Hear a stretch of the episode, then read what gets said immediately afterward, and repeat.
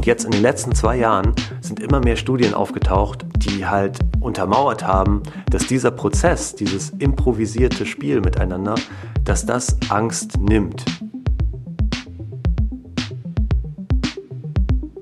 Im Hier und Morgen. Heute schon wissen, was in Zukunft wichtig wird. Ein Podcast über Trends, Treiber und Visionen. Von und mit Zukunftsforscher Kai Gondlach.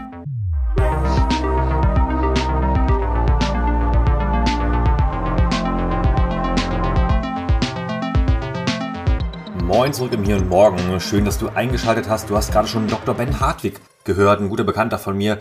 Ben ist promovierter Biologe, außerdem Improvisationskünstler und Geschäftsführer von Neuroblitz, einem Institut für Erwachsenenbildung.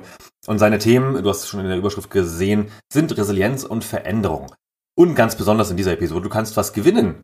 Krass. Es sei denn, du hörst das hier nach dem 9. Oktober, denn äh, dann ist es viel zu spät, denn es geht um eine Veranstaltung und du kannst ein Ticket gewinnen. Ziemlich cool, also hör aufmerksam zu, was du machen musst, um hier zu gewinnen. Und ansonsten wünsche ich dir viel Spaß und gute Unterhaltung mit Ben.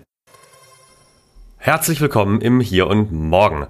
Mein heutiger Gast ist der Dr. Ben Hartwig und ich freue mich sehr, dass du dabei bist, Ben. Wir kennen uns ja äh, ein paar Jahre immerhin schon und ich habe eigentlich schon lange geplant, mal mit dir auch im Podcast zu sprechen. Heute schaffen wir es endlich und das ist super.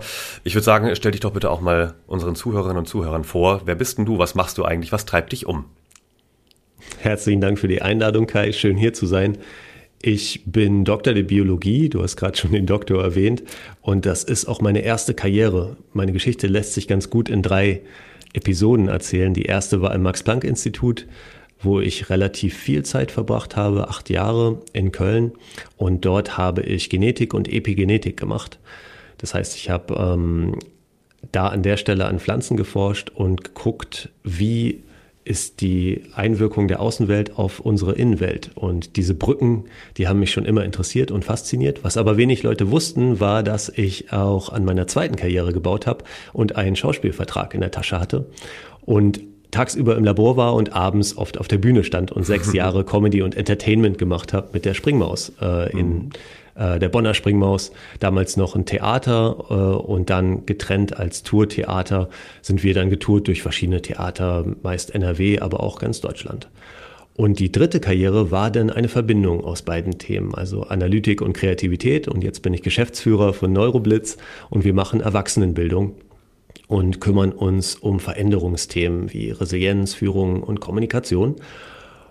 Und ich habe lange gedacht, das ist ein Entweder-Oder. Du musst dich entscheiden, Ben, machst du Wissenschaft oder machst du Kunst? Und äh, dann habe ich aber glücklicherweise auf einer längeren Reise Menschen kennengelernt, die aus einem Entweder-Oder ein sowohl als auch gemacht haben. Und mhm. das habe ich dann auch getan. Und jetzt habe ich ein kleines Team, was ich führe. Wir kreieren Programme, Produkte, schaffen Veranstaltungen und bauen Brücken zwischen Wirtschaft, Wissenschaft und Kultur. Ja, fantastisch. Und äh, also ehrlich gesagt, wenn man das so hört, so drei Karrieren und das in fortgeschrittenem Maße, dann könnte man Denk jetzt mal, denken. Ich bin 80. Genau. Exakt. Bist du aber ja gar nicht. Noch nicht, nee, nee, da, da komme ich hoffentlich noch hin. Äh, nee, das ging in relativ schneller, ja, äh, es ging immer ineinander über, würde ich sagen. In relativ schneller Folge wollte ich erst sagen, aber es ging tatsächlich ineinander über. Und ich habe glücklicherweise immer Führungskräfte gehabt oder Leute, die, die über mir standen, die dem relativ zugänglich waren, wenn man sich entwickeln wollte, wenn man neu Sachen entdecken wollte. Und so konnte ich auch meine Stunden reduzieren, während ich sie woanders hochgefahren habe. Ich gehe aber äh, jetzt auf die 40 zu. Mhm. Also halb 80. genau, sehr gut. Ähm, genau. Und wir wollen zwar eigentlich heute äh, vor allem die Themen so Veränderung und Resilienz in den Vordergrund stellen und das ganze Impro-Thema, aber mich würde natürlich auch interessieren oder zumindest vielleicht, dass du es einmal kurz erklären könntest für alle, die jetzt zuhören, was ist Epigenetik, weil ich finde das ehrlich gesagt auch wahnsinnig spannend und hat ja auch was damit zu tun. Aber erklär mal ganz kurz so für, für die da draußen, was ist Epigenetik und warum ist das so spannend? Epi heißt über und da geht es um einen Code, der über dem genetischen Code steht. Im Prinzip kann man sich die DNA ja oft relativ gut vorstellen. Vielleicht hat der eine oder die andere eine Doppelhelix vor Augen, wenn man mal CSI-Serien geguckt hat oder, oder Krimiserien, dann sind die oft im Hintergrund, hinter den mhm. Hauptdarstellern auf irgendwelchen Bildschirmen, dreht sich so eine Doppelhelix. Und da der Code besteht nur aus vier Buchstaben, A, C, G und T. Und das sind die Basen, die, die nach innen zeigen äh, in der DNA.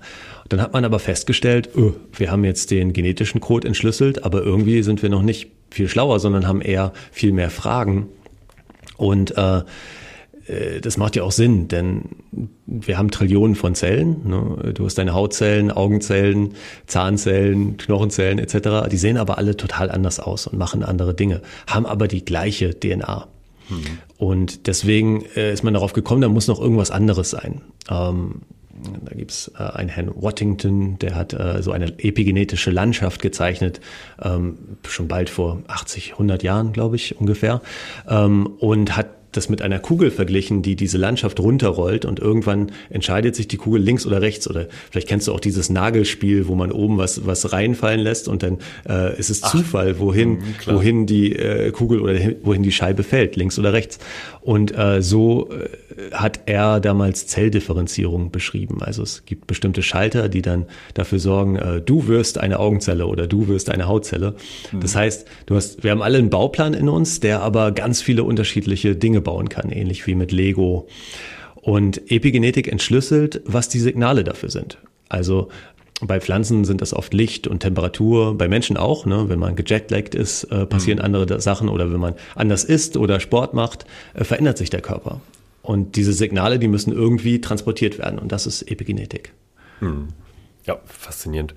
Okay, aber wie gesagt, wir wollen da eigentlich gar nicht so tief einsteigen, aber ich finde das, also wer wen es interessiert, gerne mal nachlesen oder vertiefen. Ist, ist super spannend, ne? vor allem, ja. weil es jetzt auch die große Frage ist, ähm, ist es beeinflusst mich das, was ich esse, oder beeinflusst das auch meine Kinder und Kindeskinder? Also mhm geht das transgenerational oder nicht? Und da gibt es einige äh, Wissenschaftler, die eher sagen, ja, das könnte sein, dass Dinge über diese zwei großen Grenzen rübergehen, wenn das ganze Genom äh, da ein Reset passiert. Also es gibt mhm. bestimmte Signale, die am Genom dran sitzen als, äh, als Hinweisschilder, kann man sich das vorstellen. Und dann, wenn Spermien und, Ei, äh, und Eizellen gemacht werden und später, wenn die fusionieren, gibt es eigentlich so, eine, so, so einen Reset-Knopf wo alles nochmal Tabula rasa auf, mhm. auf weiß gesetzt wird. Aber manche Dinge scheinen äh, nicht resettet zu werden. Und da mhm. ist natürlich die große Frage, wie groß ist dieser Einfluss dieser Signale? Mhm. Stimmt, aber eigentlich eignet sich das ja doch als Überleitung zum anderen Thema, denn äh, was ich dazu schon mal gelesen hatte, war nämlich auch das ganze Thema intergenerationale Weitergabe von beispielsweise Traumaerfahrungen. Also insbesondere nach Kriegsgenerationen, also die Kinder, die während äh, Kriegszeiten äh, gezeugt werden, sind anders vorbereitet, möglicherweise, ob das jetzt Sozialisierung ist oder eben halt Epigenetik, hm, Frage, äh, aber anders vorbereitet auf Stresssituationen, oder? Genau, also es gibt bestimmte Effekte, die man sieht über mehrere Generationen, jetzt auch in der dritten Generation. Und da ist halt die Frage, ist das jetzt der Einfluss der Umgebung äh, der, der Mutter wo ja das Kind schon drin ist und in dem Kind auch wieder Zellen drin sind? Also ist mhm. es tatsächlich äh, eher der Umgebungseffekt oder gibt es tatsächlich etwas Epigenetisches, etwas, was als Signal weitervererbt wird? Und da gibt es erste Hinweise, das sogenannte MikroRNAs, also kleine RNA-Stücke, die auch äh, Signale tragen. Ähm, RNA ist ähnlich wie DNA, nur, nur, nur einsträngig, dass die weitergegeben werden können ähm, und diese, diese über diese Grenzen hinaus dem, dem Reset äh, entfliehen. und, ähm, und das könnte ein erster Hinweis sein ähm, darauf, dass wir tatsächlich Dinge weitergeben, die, die vielleicht auch erfahrungsbasiert sind. Ja. Mhm. ja Wahnsinn. Okay, aber Thema äh, Umgang mit Stress. Ne? Wir wollen über Resilienz mhm. sprechen äh, und das aber auch verbinden mit deiner zweiten Karriere, wie du es genannt hast, also Schauspiel mhm. und Improvisation. Hol uns mal ins Boot. Was ist aber erstmal vielleicht deine, vielleicht jetzt nicht unbedingt Lexikon-Definition, aber deine Sicht auf das ganze Thema Resilienz? Ja, es ist, äh, ähm, habe ich neulich ein Gespräch mitgehabt mit äh, Silja Hartmann. Das ist eine Forscherin aus Berlin, die Resilienz erforscht im Arbeitsumfeld. Mhm. Weil das ist ja so ein Buzzword geworden, das irgendwie alle benutzen und manche schon überbenutzen. Es kommt ursprünglich aus dem Lateinischen, aus dem Wort, vom Wort resiliere, zurückspringen oder zurückschnellen und wurde dann lange in der Physik benutzt, wo das einen Körper beschrieben hat, der, wenn Druck nachlässt, wieder in die Ursprungsform zurückgeht. Äh, ein Schwamm zum Beispiel. Ne? Wenn du einen Schwamm zerdrückst äh, und dein Druck nachlässt, springt er wieder zurück und ist wieder ein Schwamm äh, und wieder mhm. ersichtlich. Manchmal hüpft er sogar ein bisschen dann. Ähm, und äh, bei anderen Dingen wie, wenn du eine manche trinken ja noch Dosenbier oder Cola aus der Dose oder so, wenn du die zerdrückst, die, die bleibt halt zerdrückt. Ne? Das ist dann mhm. Stressresistenz bis zum gewissen Grad, aber nicht Resilienz. Und äh, diese Eigenschaft, wieder zurückzuspringen, also zurückzukommen nach ähm, widrigen Situationen, die, die wird jetzt oft äh, auch für Menschen benutzt. Und aus diesem Gespräch mit Silja Hartmann, äh, da wurde dann relativ klar für mich auch, dass es eine dynamische und individuelle Eigenschaft ist. Also viele Komponenten finden sich in der Resilienz wieder. Und nur weil ich resilient bin in einem bestimmten Fall oder du resilient bist in einem bestimmten Fall, sind das lange noch nicht und die Menschen in unserem Umfeld. Und mhm. nur weil du resilient bist in deinen Beziehungen, heißt das nicht, dass du resilient bist, wenn es um deine Finanzen geht, zum mhm. Beispiel. Und ähm, das ist ganz wichtig zu verstehen, weil dann arbeitet man anders. Man kann nicht alle über einen Kamm scheren, sondern man guckt dann, was ist dein Weg, äh, um mit solchen schwierigen Situationen umzugehen. Und deswegen bin ich auch ein großer Fan von einem ganzheitlichen Heilungsprozess und arbeite deshalb auch mit einer Klinik zusammen, die das auch so sieht, äh, das Gezeitenhaus in Bonn-Wesseling, nee. ähm, die ich sehr gern mag äh, und die auch äh, Menschen, die da hinkommen, anbieten. Du kannst mit einem Arzt reden oder mit einem Psychologen oder du kannst Tai Chi machen oder Permakultur oder Impro-Theater. Mhm. Genau. Ja, ja witzig, weil äh, das Gezeitenhaus äh, Friedhof Nelting, äh, Grüße gehen raus, mhm. war auch schon mal hier im Hier und Morgen. Ah, schön. Und ja. äh, deswegen kenne ich die, die Story darum so ein bisschen. Mhm. Und ne, die machen natürlich auch genau an dieser Schnittstelle also oft muss nicht, aber auch oft aus dem Arbeitskontext, Thema Burnout, Boreout, äh, mhm. was, aber auch andere Rückschläge, also individuelle Rückschläge, aber genauso auch Menschen, die einfach tatsächlich in gesellschaftlichen, globalen Krisenzeiten wie den Bekannten, äh, die uns mhm. seit einigen Jahren, aber jetzt auch einigen Monaten natürlich beschäftigen, einfach auch irgendwie an die, an die Grenze stoßen. Mhm. Wie ist denn so dein, dein Blick auch auf das Thema? Wie kann das, was du tust, auch dabei helfen, Resilienz zu stärken? Ja, es ist in erster Linie ein eher spielerischer Ansatz. Und äh, das Spiel ins Zentrum, ins Zentrum zu stellen, das, das wurde ja in den letzten Jahren auch salonfähiger gemacht durch Wortkonstruktionen wie Lego Serious Play mhm. äh, oder Design Thinking. Äh, aber im Prinzip nutzt man wieder einen spielerischen Ansatz. Und beim Spiel finde ich immer spannend, wo ist der Gegner? Mhm. Wenn du und ich Monopoly spielen, dann spielen wir gegeneinander und am Ende sitzt da einer, der hat alles. Es geht und, meistens relativ schnell, wenn ich mitspiele. und dann gibt's auch manchmal Frustration äh, bei solchen Spielen. Dann über die Zeit haben sich aber auch Spiele entwickelt, wo man gegen das Spiel spielt. Mhm. Ähm, die Legenden von Andor zum Beispiel sind relativ ja. bekannt in, in, in Deutschland, wo, wo man dann äh, tatsächlich auch die, die Gegner bewegt und man versucht das Spiel zu schlagen oder dann wie ähm, bei einem Pandemiespiel, da ist, sind, sind dann vielleicht auch Leute, die für das Spiel spielen und dann äh, eine Gruppe, die zusammenspielt.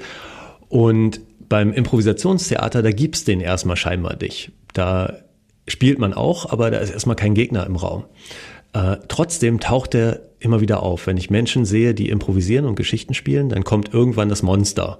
Also mhm. irgendwann relativ schnell kommt man an eine Situation, wo man mit anderen Leuten zusammenspielt und dann kommt irgendeine Stressreaktion. Und die meisten Leute machen das dann kaputt, was schon aufgebaut war, oder laufen weg davor. Mhm. Ähm, oder überspringen es. Das nennt man beim Impro-Theater-Training dann Bridging, also Brückenbau, ich überspringe es, oder Wimping, ich, ich laufe lieber weg davor. Und okay. wir trainieren dann eigentlich diesen, diesen Angstmoment erstmal anzugucken und neugierig zu bleiben, statt nervös zu werden.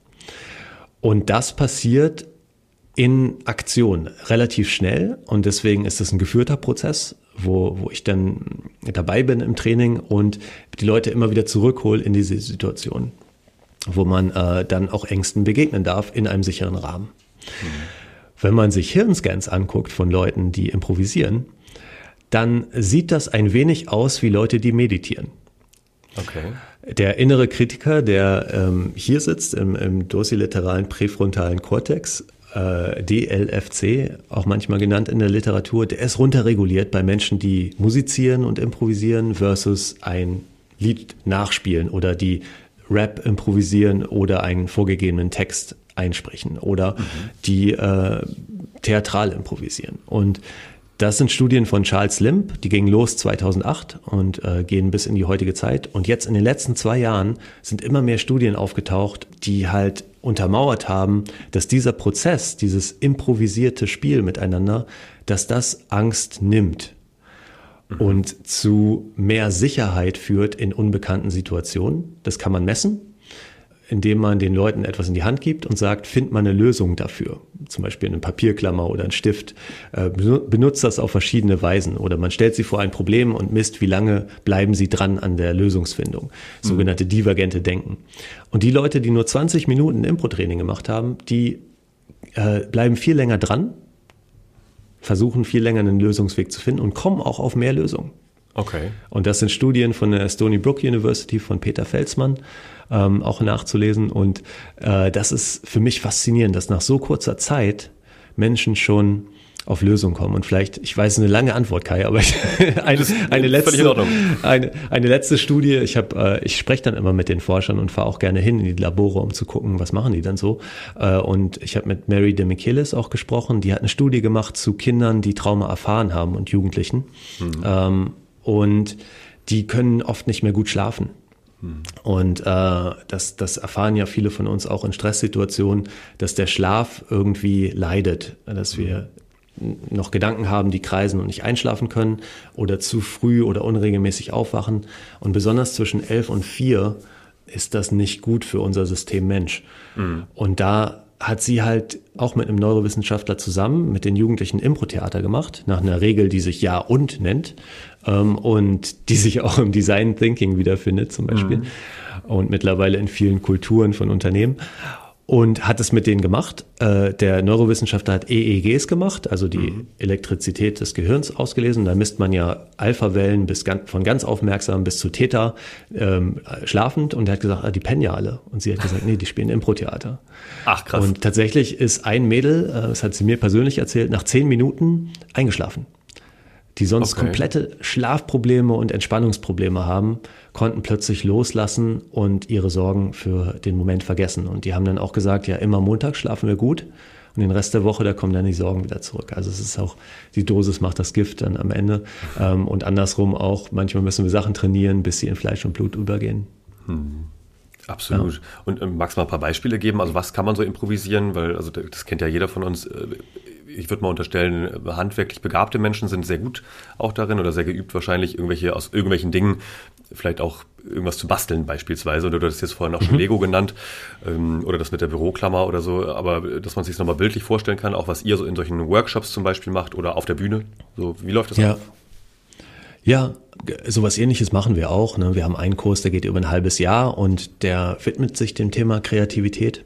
Und da ist es wichtig, verschiedene Sinne einzubeziehen. Ne? Manche Leute machen was lieber mit den Händen ähm, und da gibt's äh, relativ viel Kreativitätsforschung zu, dass, dass man gerade in der Interaktion, wenn man was machen will mit Sachen, dann kommt oft der Bewerter. Wie sieht das aus? Hm. Ist es gut genug und so weiter? Da kann man dann wunderschön dran arbeiten. Und äh, äh, wir schaffen dann immer den Rahmen, dass, dass das auch gelingt, weil oft kommen Leute, die sagen, ich bin gar nicht kreativ oder in so, solchen Situationen friere ich immer mhm. ein oder ich kann sowas nicht. Und äh, das ist absolut trainierbar und, und machbar. Nur Menschen haben unterschiedliche Zugänge dazu. Es gibt zwei große und das ist äh, eine Arbeit von Dr. Alan Winner, die untersucht, wie Menschen eigentlich kreativ sind. Mhm. Und das sieht man schon bei Kindern. Äh, die untersucht zum Beispiel ähm, Kinder, die, die Bilder malen. Und manchmal tauchen Genies auf. Mhm. Kinder, die richtig gut malen können. Und dann fragt sie sich halt, äh, was macht das aus? Was macht so ein Genie aus? Und äh, sie findet dann so etwas ähm, prone to madness, also, also Kinder, die, die gar nicht aufhören können zu malen. Das, mhm. das definiert die oft, die, die wirklich so einen Drang haben, das zu tun. Das sind dann Kinder, die laden andere Kinder zum Spielen ein, aber eigentlich setzen die die nur hin, um Porträts zu malen. Und, ähm, und sie sagt halt, es gibt interessanterweise die Kinder, wenn man will, Genies oder Prodigies, die sehr realistisch malen mhm. und versuchen akkurat alles in der Realität abzubilden. Und dann gibt es die, die völlig abstrakt malen. Da kommen dann Hände und Arme aus dem Kopf und so weiter und dann fra fragen die nach, die werden dann auch interviewt, warum machst du das so? Und dann sagen die, ähm, weil, weil ich mich danach gefühlt habe. Und mhm. ähm, und ähnliches sehen wir auch, ähm, damals als wir uns kennengelernt haben, haben wir ja eine App gebaut, um die Zukunft zu planen, die berufliche Zukunft. Und auch da in unseren Interviews sieht man immer wieder Menschen, die bevorzugen Abstraktes und dann gibt es Menschen, die bevorzugen äh, Konkretes. Mhm. Und das bildet wieder meine ersten zwei Karrieren ab, äh, das, das abstrakte, improvisierte Theater und, und eher das konkrete, äh, wissenschaftliche Arbeiten. Und diese beiden Zugänge versuchen wir in einem Kurs zu schaffen um Menschen Zugänge zur Kreativität zu ermöglichen, die sie vielleicht noch gar nicht gekannt haben, mhm. äh, damit ein Ich bin gar nicht kreativ zu einem ich, ich weiß jetzt, wie ich kreativ sein kann wird. Und dann arbeiten wir, also der Prozess ist so, dass es, dass es vier Perspektiven gibt in unserem Kurs. Ähm, des improvisierten Theaters die Schauspielperspektive, die Regieperspektive, die Beobachterperspektive und, ähm, und dann noch die äh, Schriftstellerperspektive. Okay. Und manche sind eher passiv und manche sind eher aktiv. Und daran arbeitet man dann, um tatsächlich in solchen Situationen, die uns vielleicht herausfordern, die auch Krisen sein könnten oder zu Krisen werden könnten, ein, ähm, einen Zugang zu haben, um damit umzugehen, mhm. den Aktionsraum zu vergrößern. Mhm. Und vielleicht schlummert ja doch in dem einen oder der anderen ein versteckter MacGyver. ja, MacGyver oder Picasso, genau. Ja, ja, genau. Äh, kannst du vielleicht also ich meine, Neuroblitz das eine, aber äh, kannst du auch so, ich sag mal, Lebenstipps geben, vielleicht für Menschen, die jetzt zuhören, die sagen, also jetzt irgendwas, gibt es da pauschale Antworten, so was kann ich eigentlich machen, wenn ich irgendwie schnell gestresst bin oder wenn ich mich schnell verunsichern lasse oder insbesondere mein, mein Take ist ja auch ganz oft so medial, äh, viele sind einfach überfordert mit der Fülle an Informationen und Meldungen und man blickt ja gar nicht mehr durch durch den Dschungel an Meldungen, egal zu welchem Thema, ob das jetzt das Wetter ist oder der Krieg in der Ukraine. Hast du da irgendwie so ein, ja doch vielleicht auch so ein Pauschalrezept, äh, wo man anfangen kann, ein bisschen entspannter mit sowas zu werden? Eine Sache hast du schon gesagt, das ist die Wahrnehmung des Ganzen. Also überhaupt erstmal zu merken, ah, das passiert mir gerade. Und die können wir tatsächlich killen oder ausschalten über die Zeit. Also Menschen sagen mir oft, äh, ich werde der Anzug oder ich existiere nur noch hier in meinem zentralen Nervensystem im Gehirn. Und die Verbindung von Körper zu Gehirn, evolutionär gesehen, also biologisch zu gesehen, haben wir da eine Doppelung. Also einmal gibt es eine Verbindung über unser Rückenmark zwischen Körper und Geist und dann über ähm, zwölf Nerven insgesamt. Der größte davon ist der Vagusnerv in unserem Hals. Und diese Datenautobahn, die, die scheinen wahnsinnig wichtig zu sein, aber wir schaffen es, über Überinformation oder das Trainieren von Ablenkung nur noch im Kopf zu äh, existieren und äh, nur noch der Anzug zu werden, nur noch zu funktionieren. Und der erste Schritt ist dann, und das kommt auch viel, äh, also ich sehe Resilienzarbeit und Achtsamkeitsarbeit als Cousins und Cousinen, ähm, mhm. kommt aus der Achtsamkeit. Erstmal überhaupt wahrzunehmen, das passiert mir gerade. Und da gibt es drei große Indikatoren. Äh, über einen haben wir schon gesprochen, das ist der Schlaf. Mhm.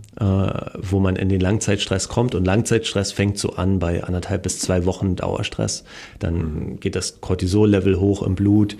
Dann ähm, äh, kommt man nicht mehr in Ruhestatus beim, beim Herzrhythmus und so weiter. Also man kann tatsächlich Signale messen, mhm. ähm, um es selber zu merken, Schlaf, Vergesslichkeit, und äh, die Emotionen sind näher an der Oberfläche. Und wenn sowas zusammenfällt, dann kann man schon mal merken, oh, bei mir ist irgendwas los gerade in, in längerer Zeit. Und dann einen Stopp zu finden, also wenn die Aufmerksamkeit geschärft ist, das macht Improvisationstheater, mehr wahrzunehmen, also von einem Scheuklappenblick hin zu einem äh, peripheren Blick, äh, zum Chamäleonblick. Hm. Und, ähm, und wenn man da ist und schon mal mehr wahrnimmt über sich selber, also seine, seine Stress-Trigger äh, kennt, dann äh, ein, ein Stopp einzufügen. Und das ist bei Menschen ganz unterschiedlich. Ich habe Leute getroffen, die mögen zum Beispiel ein Gummiband oder ein Haarband an, äh, am Handgelenk. Das flicken die dann und sagen, okay, jetzt kurz Stopp. Ähm, oder haben kleine Notizen am Laptop und, äh, und dann einmal kurz aufhören. Und das, das Erste und Einfachste ist dann der Atem, zum Atem zu gehen oder kurz die Aufmerksamkeit äh, reisen zu lassen. Also ein, ein Weg zu finden, dann wirklich auch wieder kurz in Ruhe zu kommen, um überhaupt wieder systematisieren zu können und priorisieren zu können. Gerade wenn mhm. irgendein Trigger passiert, ist es ja oft die Gefahr, emotional zu reagieren. Mhm. Also die, die Aufmerksamkeit schulen, achtsam sein, dann einen Stopp einfügen, ins Coping kommen und dann, was viele Leute verpassen und nicht machen, gerade auch bei der Arbeit, ist die Sachen zu feiern und auch abzuschließen mit einer Wertschätzung. Das habe ich gerade gemacht. Das kennt, mhm. kennt der eine oder die andere vielleicht aus dem Yoga. Man geht an die Matte, man stellt sich vor, okay, jetzt werde ich trainieren für so und so viel, hat dann eine genaue Vorstellung davon, macht dann. Und dann gibt es aber auch die Phase, wo man ähm, das wertschätzt. Mhm. Und dieses Wertschätzen im Laufe des Tages, das ist eine ganz starke Ressource für, für mehr Resilienz. Mhm. Das ist ja auch eigentlich evolutionär ganz spannend, ne? weil zumindest von dem, was ich so über Resilienz auch gelesen habe, sind ja viele Ängste, die uns zum Teil lähmen oder auch so Reaktionen auf Meldungen, Stress, also die uns jetzt nicht unmittelbar in Wirklichkeit gefährden, evolutionär ganz gut gedacht gewesen, so nach dem Motto, ist es schon sinnvoll, potenziell vor einem Säbelzahntiger wegzurennen, das klassische Bild, ähm, oder im Zweifel erstmal in einen Erregungszustand zu kommen und ja, der Gefahr zu entgehen äh, oder notfalls anzugreifen. Aber äh, heutzutage ist es ja dann doch eher so, dass die meisten, also ich sag mal so im globalen Norden, ne, wir, wir in der First World ne, ganz privilegiert. Viele Dinge, die uns stressen, du hast jetzt eben Arbeit genannt, aber auch, wie gesagt, Medien, Berichte, Nachrichten und so weiter, die betreffen uns meistens nicht unmittelbar, nicht persönlich. Das jetzt zu unterscheiden von einer realen Gefahr, das ist wahrscheinlich auch nochmal die, die nächste Story, oder? Also du hast jetzt gesagt, äh, erster Moment Achtsamkeit, Dinge wahrnehmen, äh, zweiter Moment auch Dankbarkeit, finde ich auch sehr, sehr schön und so. Ähm, Gibt es da noch was, wie man Ängste moderieren kann? Ich finde es schön, dass du gesagt hast, Ängste moderieren. Ähm, es gibt eine, eine, Studie aus den USA, wo Menschen mit Ängsten konfrontiert worden sind. Und äh, das ist auch sehr schön beschrieben in dem Buch, äh, wie Emotionen gemacht werden oder How Emotions Are Made von Lisa Feldman Barrett, äh, die eine Theorie der Emotionen vertritt, die heißt, äh, dass das oder die besagt, dass Emotionen konstruiert sind und es keine Grundemotionen gibt. Ich bin nicht ganz ihrer Meinung, aber äh, sie hat, diese Theorie hat sehr, sehr, sehr viel ähm, bewegt in der Emotionsforschung. Mhm. Und in dieser Studie, die sie beschreibt, äh, wurden drei Gruppen von Menschen mit ihrer Angst vor Spinnen konfrontiert. Okay. Und der einen Gruppe wurde gesagt, ähm, bitte ignoriert die Spinne, so gut es geht, also tut so, als wäre sie gar nicht da. Mhm. Der zweiten Gruppe wurde gesagt, ähm, findet äh, stärkende und positive Sätze, die ihr euch sagt, um, um der Spinne äh, zu begegnen, also sogenannte Affirmationen, äh, mhm. die man ja manchmal, äh, von denen man manchmal liest und hört. Und der dritten Gruppe wurde gesagt, schaut die Spinne an und beschreibt sie. Mhm. Und beschreibt auch, was ihr feststellt und fühlt. Also gebt diesen Gefühlen einen Rahmen. Und überraschenderweise ging es allen drei Gruppen etwa gleich gut direkt nach mhm. der Studie.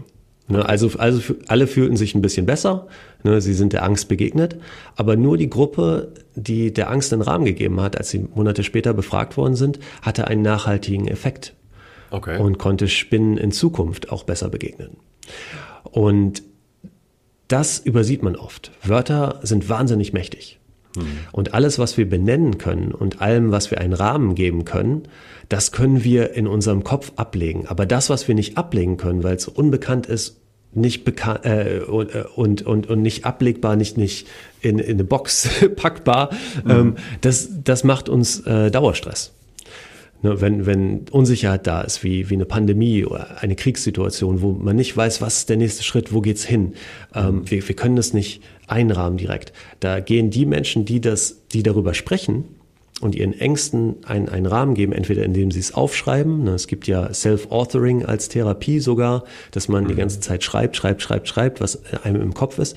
Aber Lisa Feldman Barrett schlägt dann sogar vor, Dingen einen Rahmen zu geben, die man noch nicht benennen kann. Okay. Und das ist, äh, das ist ein ganz toller Skill, den man auch trainiert beim Improvisationstheater. Dingen einen neuen Namen zu geben. Mhm. Wenn man das macht, dann hat es einen großartigen Effekt der Beruhigung. Mhm. Weil man hat es, und es ist so blöd, ne? aber man kennt das von den To-Do-Listen, das ist ja auch immer der, der Zeitmanagement-Tipp schlechthin, alles erstmal aufzuschreiben. Mhm. Und, und sich dann ran, dann ist es erstmal aus dem Kopf, aus dem System und das, das funktioniert. Ähm, und es funktioniert sogar so gut, dass man Ding, Dinge irgendwie benennen kann. Ich kann meine Angst Rapumpel nennen und, äh, und dann habe ich eine, eine diese bestimmte Angst eingerahmt. Äh, mhm. Äh, und das ist vielleicht eine ganz bestimmte Angst davor, von einer bestimmten Person gefeuert zu werden. Oder dass man eine bestimmte Person, äh, die, die hat ja jeder oder jede bei der Arbeit nicht wieder begegnen möchte. Mhm. Ähm, vielleicht heißt die Angst dann auch, Cassandra oder, oder Manfred oder so, ähm, ohne euch zu nahe treten zu wollen, falls ihr, falls ihr denn da seid. Aber ähm, dem, das erstmal zu benennen, das ist äh, wahnsinnig stark und wahnsinnig mächtig. Und da deuten alle Forschungsergebnisse darauf hin. Absolut. Und also das kenne ich tatsächlich auch aus, aus anderen Feldern. Angst oder auch schlechte Stimmungen, zum Beispiel mit äh, Tieren, die man nicht mag, zu verbinden. Sowas wie der schwarze Hund kommt vorbei und wenn der da ist, dann ist das okay, dann nehmen wir den wahr. Mhm. Wenn er mhm. aber wieder gehen soll, dann sagen wir ihm auch ganz klar, bitte verlass jetzt diesen Raum wieder. So äh, spannend. Äh, das ist insofern auch natürlich für mich als Zukunftsforschender äh, spannend, weil wir das ja auch tun. Wir versuchen ja auch mhm. Rahmen zu geben und mhm. irgendwie das zumindest ein bisschen einzutrichtern und zu labeln, was auf uns zukommen könnte. Gar nicht mit dem Anspruch zu sagen, was auf uns zukommen wird. Und das ist außerdem deshalb spannend, äh, weil äh, du sagst auch in einem Interview, äh, was ich gelesen habe, auf gedankennahrung.de. Da hast du gesagt, die Wissenschaft ist der Zugang und die Improvisation ist der Katalysator.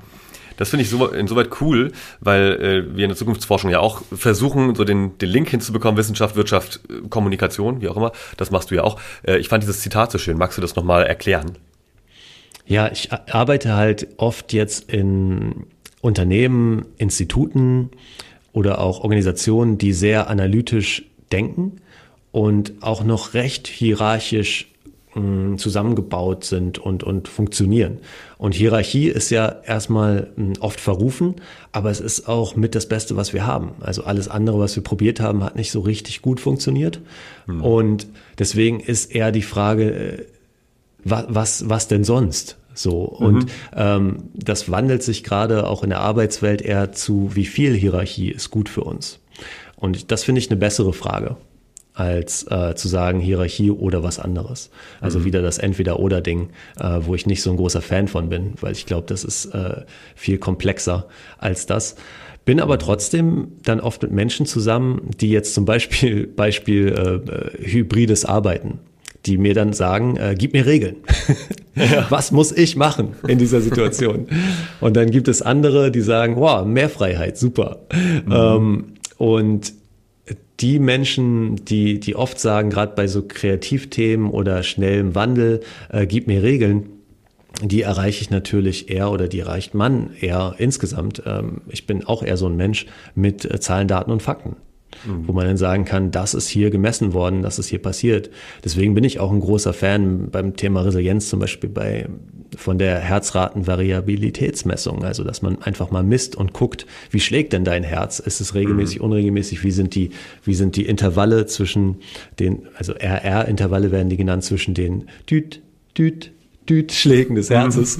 Und, ähm, äh, und wenn man Sachen messbar machen kann, erklärbar machen kann, dann hat man einen anderen Zugang gefunden, ähm, wie ich vorhin meinte, auch äh, zur Kreativität. Und dann mhm. kann es recht schnell gehen. Also Menschen, die dann erstmal aufmachen und in das, auf sich auf das Spielerische einlassen, also auch den, den Nutzen darin sehen erstmal, mhm. äh, können sofort loslegen. Und dann gibt's wieder andere, die, die müssen gar nicht erst den Nutzen sehen, äh, die nervt der Nutzen eher sogar okay. und stört die. Und ähm, da ist es dann gut, erstmal sofort einzusteigen. Also wenn ich bei Startups bin zum Beispiel, äh, ist es eher der Ansatz und dann äh, die Zahlen, Daten, Fakten ähm, nachzuliefern. Um, es ist immer dieser Tanz. Ich glaube aber, deswegen Katalysator, Improvisationstheater ist sehr, sehr schnell darin, äh, Erkenntnisse zu schaffen und den Blick zu weiten. Mhm. Bei Meditation zum Beispiel, das ist nicht jedermanns Sache. Ich, ich treffe auch immer wieder Menschen, die sagen, oh, ich probiere das, ich kriege da keinen, ich kriege da keine Regelmäßigkeit, keinen Zugang hin. Und improvisieren machen wir eh alle den mhm. ganzen Tag. Äh, Ähm, wir haben zwar gewisse Pläne, aber es, wir, wir haben da nur keine, hm, wir, wir, uns ist nicht richtig bewusst, wie wir das machen. Und da gibt es auch bestimmte ähm, Grundsätze, die, die uns helfen können. Einer ist ja und, haben wir schon besprochen. Ein anderer ist, mhm. lass deinen Partner gut aussehen, was dich mit einbezieht.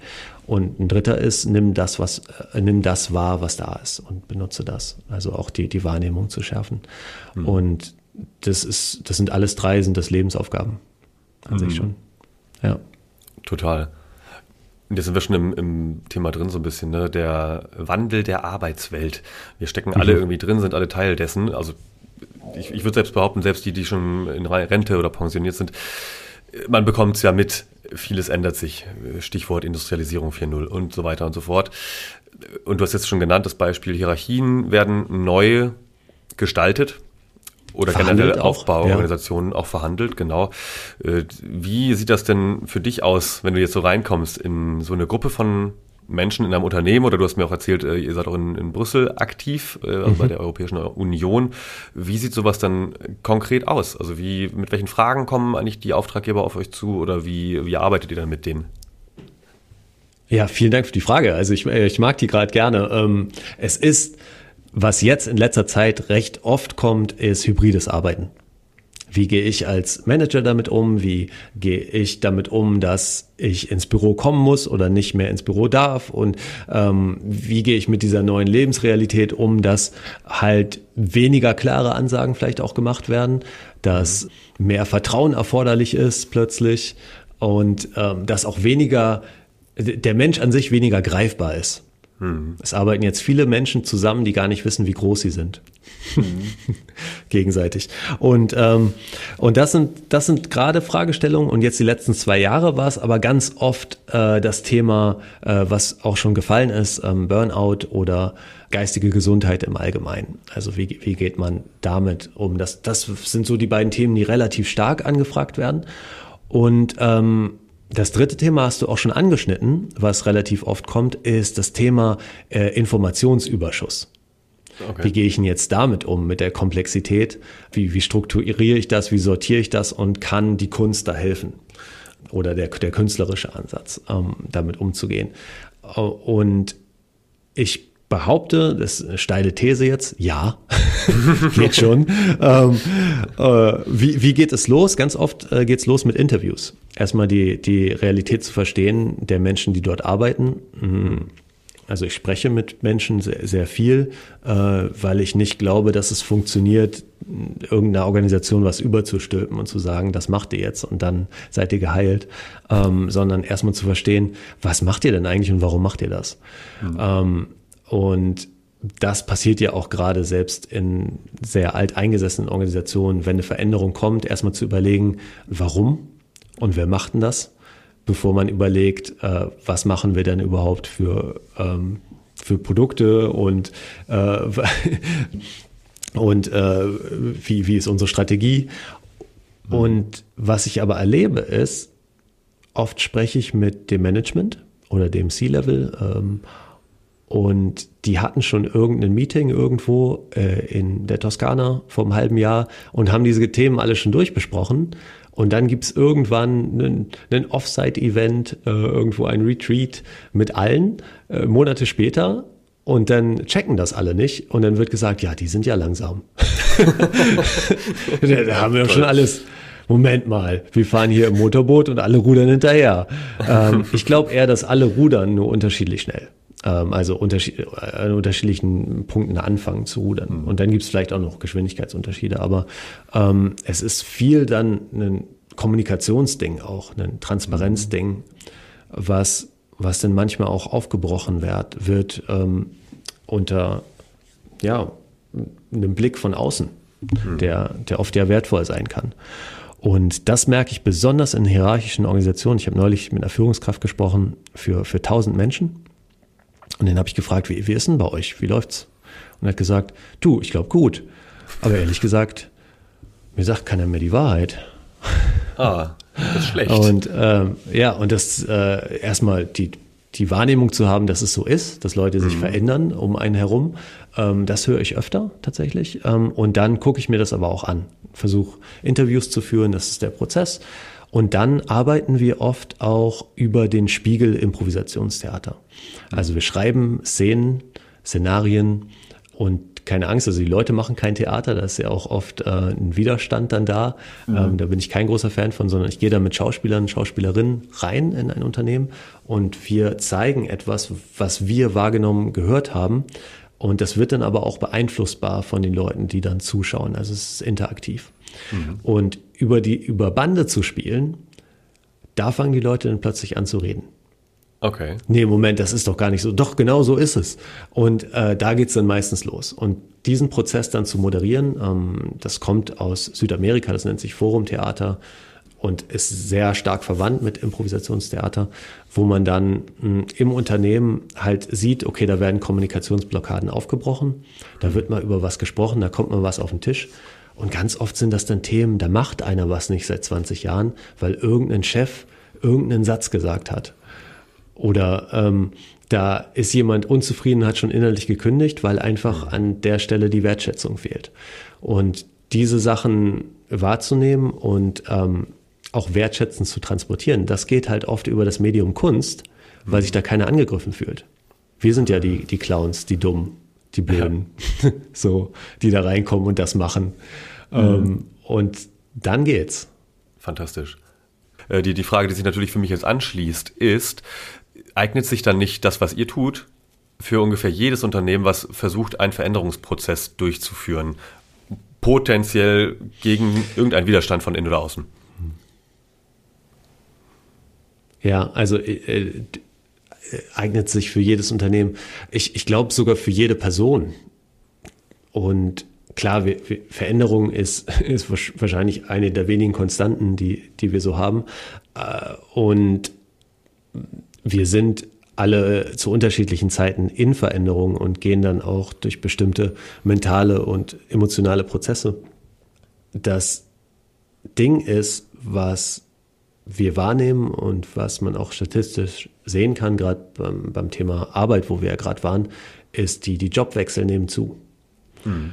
Und ähm, da sind wir in Deutschland noch relativ gesegnet. Äh, das letzte Mal, als ich geschaut war, waren wir, glaube ich, so bei, bei acht Jahren im Durchschnitt äh, ungefähr. Äh, und in Amerika ist aber schon, schon doppelt so schnell, mhm. ähm, wie, wie oft gewechselt wird. Und in bestimmten Branchen, Branchen ja noch viel, viel öfter.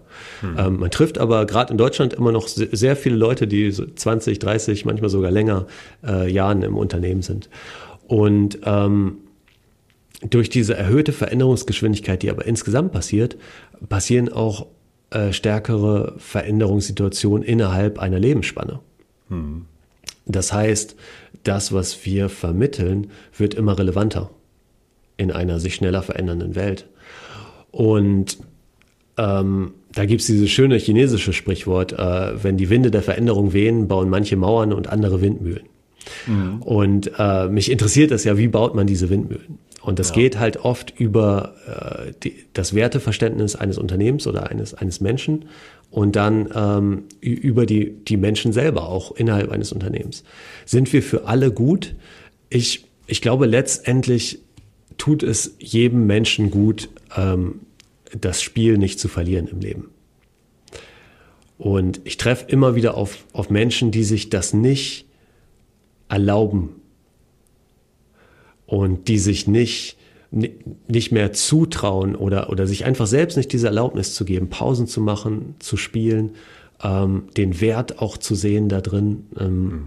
Ich meine, Unternehmen wie Google machen das seit Jahrzehnten, dass Freitags mhm. Spieltag ist. Ne? Mhm. Versuch etwas rauszufinden. Am Max-Planck-Institut war es auch so. Das hatte ich eine Chefin, die gesagt hat, die, du hast drei Projekte, das hier wird wahrscheinlich nicht funktionieren, aber spiel mal damit. Probier okay. mal aus. Und das ist ein total tolles Arbeiten und äh, total inspirierend und das befruchtet ja auch wieder die anderen Sachen, die man so macht. Ich meine, wir hätten kein, kein Gmail und äh, ich glaube, der Browser wäre auch nicht so gut. Viele, viele Produkte von Google sind auf diesem freien Freitag ähm, gefußt. Mhm. Und äh, deswegen tut es per se erstmal allen gut. Tut es allen gleich stark gut? Das glaube ich nicht. Es, es, gibt, es kommt immer auf die Anleitung auch an. Mhm. Ähnlich wie bei der Meditation oder bei ähm, Achtsamkeitsübungen, bei Resilienztrainings, bei Kommunikationstrainings kann äh, ein, ein schwaches Training dazu führen, dass das Menschen an falschen Stellen exponiert werden, sich schlecht fühlen und so weiter. Und da liegt ja auch die, die Arbeit ähm, als Workshop-Leitender, dann zu gucken, dass jemand den Weg mitgehen kann mhm. und nicht in die Gedankenschleifen kommt von, was mache ich hier, was soll das, äh, so ein Mist. Aber da bin ich auch oft in Situationen, dass mir Widerstand begegnet und das liebe ich. ähm, da, hat, da hat Impro nämlich wahnsinnig viele Tools, äh, dem Widerstand auch zu begegnen. Und das können auch dann wieder viele Menschen gebrauchen, die das, die das lernen und, und äh, studieren. Absolut. Ja. Ja, für mich ist der Zugang ja die Musik meistens, hat glaube ich einen mhm. ähnlichen Effekt. Äh, wenn ich mal völlig verbohrt ja. bin und gerade als Selbstständiger im Homeoffice kann man sich das erlauben, ab und zu mal die Gitarre rauszuholen oder sich ans Klavier zu setzen und beide Gehirnhälften einfach wieder zusammenzuführen und plötzlich läuft es dann wieder. Mhm. Hat ja auch viel mit Spielen und Impro zu tun. Total. Ja, total. Und die ersten Studien kamen auch von Musikern. Ne? Also ähm, Charles Limps Studien 2006, 2007, die, die kamen dann von Musikern ähm, und er hat sie in Hirnscanner gestellt, Jazzmusiker, während die äh, auf einem Klavier gespielt haben. Jetzt fragt sich der eine oder die andere vielleicht, wie soll das denn gehen? Ein MRI und, und äh, ein, ein Piano, das funktioniert ja nicht. Ähm, aber er hat tatsächlich eins gebaut aus Plastik. Und, und das hat dann funktioniert. Und mhm. äh, dieses Gerät war so die, die, Grundlage von, von, von den ersten Hirnscans bei Leuten unter Kreativität. Ja. ja. Genau. Cool. Du, mit Blick auf die Uhr stelle ich gerade fest, dass wir äh, schon lange Blick gequatscht Uhr, haben. Genau, dass wir schon lange gequatscht haben und äh, dass wir langsam mal die Kurve kriegen müssen. Ja. Und äh, natürlich kommt die äh, inzwischen berühmt berüchtigte Frage an dich: Wie stellst du dir eigentlich so die Zukunft vor? Jetzt nicht einfach allgemein gesprochen, sondern natürlich auf deine Themen. Ähm, lass uns gern utopisch sein, weil ich weiß, äh, dass wir das beide gerne mögen. äh, wie sähe denn eine Welt aus? Ähm, meinetwegen auch regional irgendwie von dir anders definiert, jetzt nur Deutschland oder nur da, wo du lebst, ähm, nur Europa, die resilienter wäre. Mit resilienteren Menschen, die auch mal gerne spielen, die Veränderungen jetzt nicht unbedingt immer bejubeln, aber sagen, wir sind zumindest mal resilient geworden. Wie sähe eine schöne Vision für die Zukunft aus? Es ist, äh, es ist ja immer so interessant, ne, wie auch bei, bei dir als Zukunftsforscher, wie, wie macht man das genau? Ne? Ähm, wie kriegt man das hin, dass man vielleicht doch aus dem Exponentiellen eine, eine Linie hinbekommt ähm, und, und einigermaßen vernünftig die Zukunft vorhersagen kann? Ich glaube, dass was wir mitkriegen, ist, alle trainieren gerade Ablenkung. Wir haben äh, sehr viele Bildschirme um uns herum und wir funktionieren als rein biologisch betrachtet nicht so, wie wir designt sind. Äh, wir haben oft einen bestimmten Fokuspunkt, der etwa gleich weit von unseren Augen weg ist. Das ist nicht auf lange Sicht nicht besonders gut für uns. Ähm, das heißt, wir, wir müssen Wege finden, mit der Technologie anders umzugehen. Ich glaube, sie wird an sich mobiler, wenn es ganz utopisch sind, wird, glaube ich, der Mensch immer weiter in seine Einzelteile aufgedröselt und diese einzelnen Teile wie Telefon, Laptop und so weiter, die werden nicht nur in uns hereinwandern, sondern auch um uns herum schweben. Mhm. Das heißt, wir haben, wir rein buddhistisch gedacht, wir werden mehr eins mit der Welt, aber die Welt ist nicht so utopisch, wie sie sich Buddhisten gedacht haben, sondern da passiert immer noch Kampf und Struggle ähm, zwischen diesen Entitäten, die, die durch die Welt gehen. Das heißt, ich werde wahrscheinlich auch ähm, Teile meines Bewusstseins auslagern können. Ich werde Teile meines Gedächtnisses, das mache ich ja eh schon, ist viel im Telefon drin, äh, über Bilder und so weiter, wo man Suchfunktionen hat. Und dann ähm, ist, steht im Zentrum des Ganzen, wer bin ich denn eigentlich noch als, als Mensch und wie verliere ich mich selbst nicht? Mhm. Und als äh, in der Utopie gedacht, ist es, ja, es ist wieder Machiavelli gegen im Grunde gut. Ähm, bekämpfe ich die anderen mit, mit dieser Macht und versuche mir einen Vorteil zu verschaffen? Oder gehe ich den Weg, dass ich versuche, die anderen zu unterstützen damit? Und das Unterstützen funktioniert aus meiner Sicht nur gut, wenn bestimmte Bedürfnisse geklärt sind und, äh, und abgedeckt sind. Mhm. Weil sonst fangen wir an, für, für uns selbst zu kämpfen. Manchmal kann man auch zu viel Bedürfnisse abgedeckt haben und man hat eigentlich schon alles mhm. und geht dann trotzdem den Machiavelli-Weg. Ähm, und, die, äh, und das Stichwort ist für mich, wie das funktionieren kann, ist Balance. Okay. Und das fängt bei der Bildung an, wo es ganz klar ist mittlerweile, nur weil, weil ich kreativ bin und nur weil du Klavier spielst, bist du nicht besser in Mathe. Das ist, äh, das ist mittlerweile sehr genau erforscht, dass das dich nicht besser macht darin. Aber mhm. es scheint einen Link zu geben zwischen Kunst und Empathie. Okay. Und auch das wird gerade erforscht. Es gibt eine sehr interessante Studie, die gerade läuft in den USA, wo ähm, Republikaner gefragt werden, ähm, wie sie denn Immigration sehen. Mhm. Und die eine Gruppe kriegt ein sehr berührendes Buch zu lesen, wo ein äh, Migrant, der in den USA als Kind aufgewachsen ist, ohne Status, äh, sein Leben beschreibt. Und die andere Gruppe kriegt Zahlen, Daten, Fakten, warum äh, Migration in die USA schlecht ist. Mhm. Und dann zeigen die ersten Forschungsergebnisse, dass es einen nachhaltigen Effekt hat, sich mit Geschichten zu beschäftigen. Mhm. Und wenn wir Geschichten erzählen, was ja auch im Zentrum der Improvisation steht, kultivieren können und es schaffen, mh, Geschichten zu erzählen, die uns empathischer machen, also diesen Story Wars, die gerade schon passieren überall, ähm, zu durchleuchten, weil wir alle geschulter darin sind, Geschichten zu erzählen und sie zu verstehen und zu analysieren, aber auch sie selbst zu erzählen. Ne? Viele Menschen, wenn ich sie treffe, erzählen keine Geschichten mehr, mhm. ähm, sondern erzählen nur noch in Zahlen, Daten, Fakten, vielleicht noch in Meinungen. Ja, und das ist für mich eine utopische Welt, dass wir über die Kraft von Kreativität zur Empathie kommen und dadurch äh, eher eine im Grunde gut Welt leben. Das gefällt mir. Also wer es nicht kennt, ne, also ich glaube, wir müssen sowieso hier in die Show Notes wahnsinnig viele Links packen zu Studien, die du zitiert hast und ähm, laufenden Projekten, finde ich wahnsinnig spannend. Aber natürlich auch der Bregmann, ähm, äh, Ludger Bregmann heißt er, ne, äh, im Grunde gut.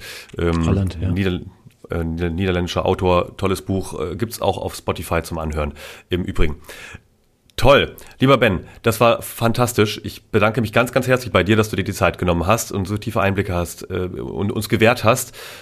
Ja, für die äh, kurze, mittelfristige Zukunft und natürlich auch die langfristige wünsche ich dir jetzt erstmal alles, alles Gute und wir sehen uns sowieso bald nämlich im Oktober, da darfst du noch einen letzten Satz natürlich zu sagen, haben wir ganz vergessen, auf der Helden der Veränderung Konferenz.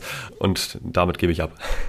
Genau, ja, wir werden uns da wiedersehen am 9.10.22 in Köln, im Kölns ältesten Theater, der Volksbühne.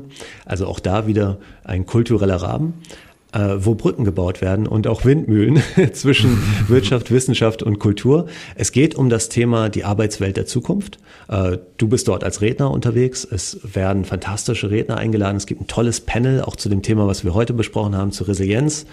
Ähm, es gibt ein paar Zukunftstechnologien zu entdecken, zu beschnuppern und es gibt vor allem viel Raum für auch Kunst selber und Netzwerk äh, Kollegen aus der, Künstler, der deutschen Künstlerszene sind dabei. Moderiert wird das Ganze von, von Sandra Sprünken von 1 Live. Also es ist wunderschöne Atmosphäre, toller Ort, um dorthin zu kommen und wenn man selber gerade überlegt, ah, ich könnte noch mal was anderes machen oder wenn man als Firma sagt, wir brauchen mal wieder das, das Feuer oder Engagement at Work, die, die Leute sollen Lust haben, zur Arbeit zu mhm. kommen, dann unbedingt dahin schicken. Cool. Ich freue mich schon sehr drauf und nochmal, äh, ihr, ihr, seid alle eingeladen, ne? Klar, also alle, die jetzt hier zuhören, sind natürlich eingeladen. Es gibt noch freie Karten. Seid dabei und ansonsten sage ich bis jetzt, lieber Ben, ganz lieben Dank. Bis bald. Danke für die Einladung. Tschüss. So, das war das Gespräch mit Ben Hartwig. Ich hoffe, du hattest Spaß und hast was gelernt über Resilienzveränderungen und vielleicht ein bisschen Achtsamkeit oder einfach die Zukunft der Arbeit. Ich fand vor allem die Utopie von Ben cool.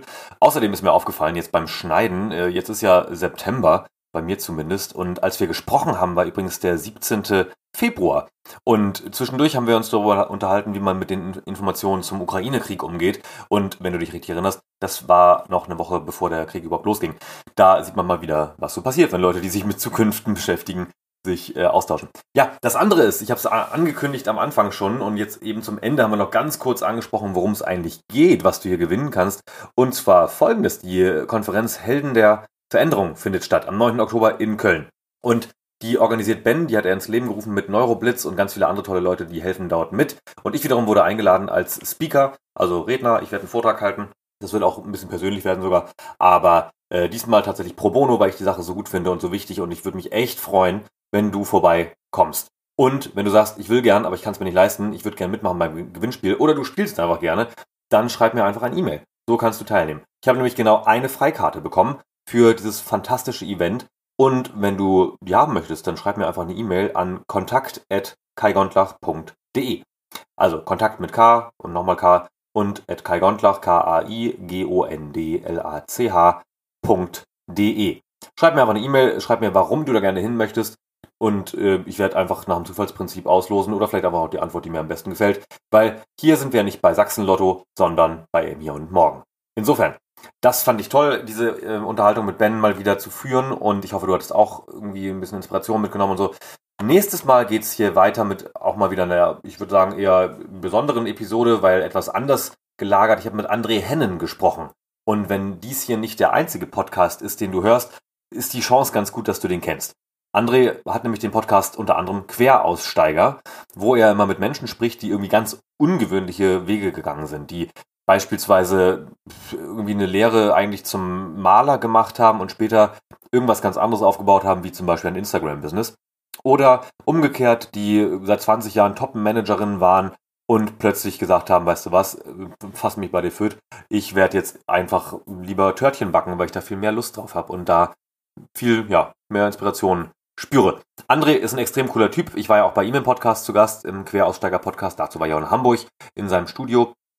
Und diesmal war er bei mir zu Gast und wir haben im Mai schon gesprochen und weil das ein sehr zeitloses Thema war, also irgendwie auch Arbeit der Zukunft, wenn du so willst, ja, haben wir uns gedacht, passt schon, wenn wir das erst im September senden. Da wird es zwar kein Gewinnspiel geben, aber ich würde mich trotzdem freuen, wenn du wieder einschaltest oder wenn du auch irgendwem davon erzählst, dass es diesen Podcast gibt, weil, wie du vielleicht festgestellt hast, es gibt zwar jetzt einen anderen, äh, einen, einen Werbeslogan zu einem äh, ganz tollen Podcast, der wird jetzt gleich auch im Anschluss wieder laufen, aber ich werde hier nach wie vor keine bezahlte Werbung machen. Das ist äh, festgesetzt. Wir wollen hier Inhalte besprechen und Zukünfte denken. Und ich freue mich, wenn das in der Welt ein bisschen seinen Platz findet.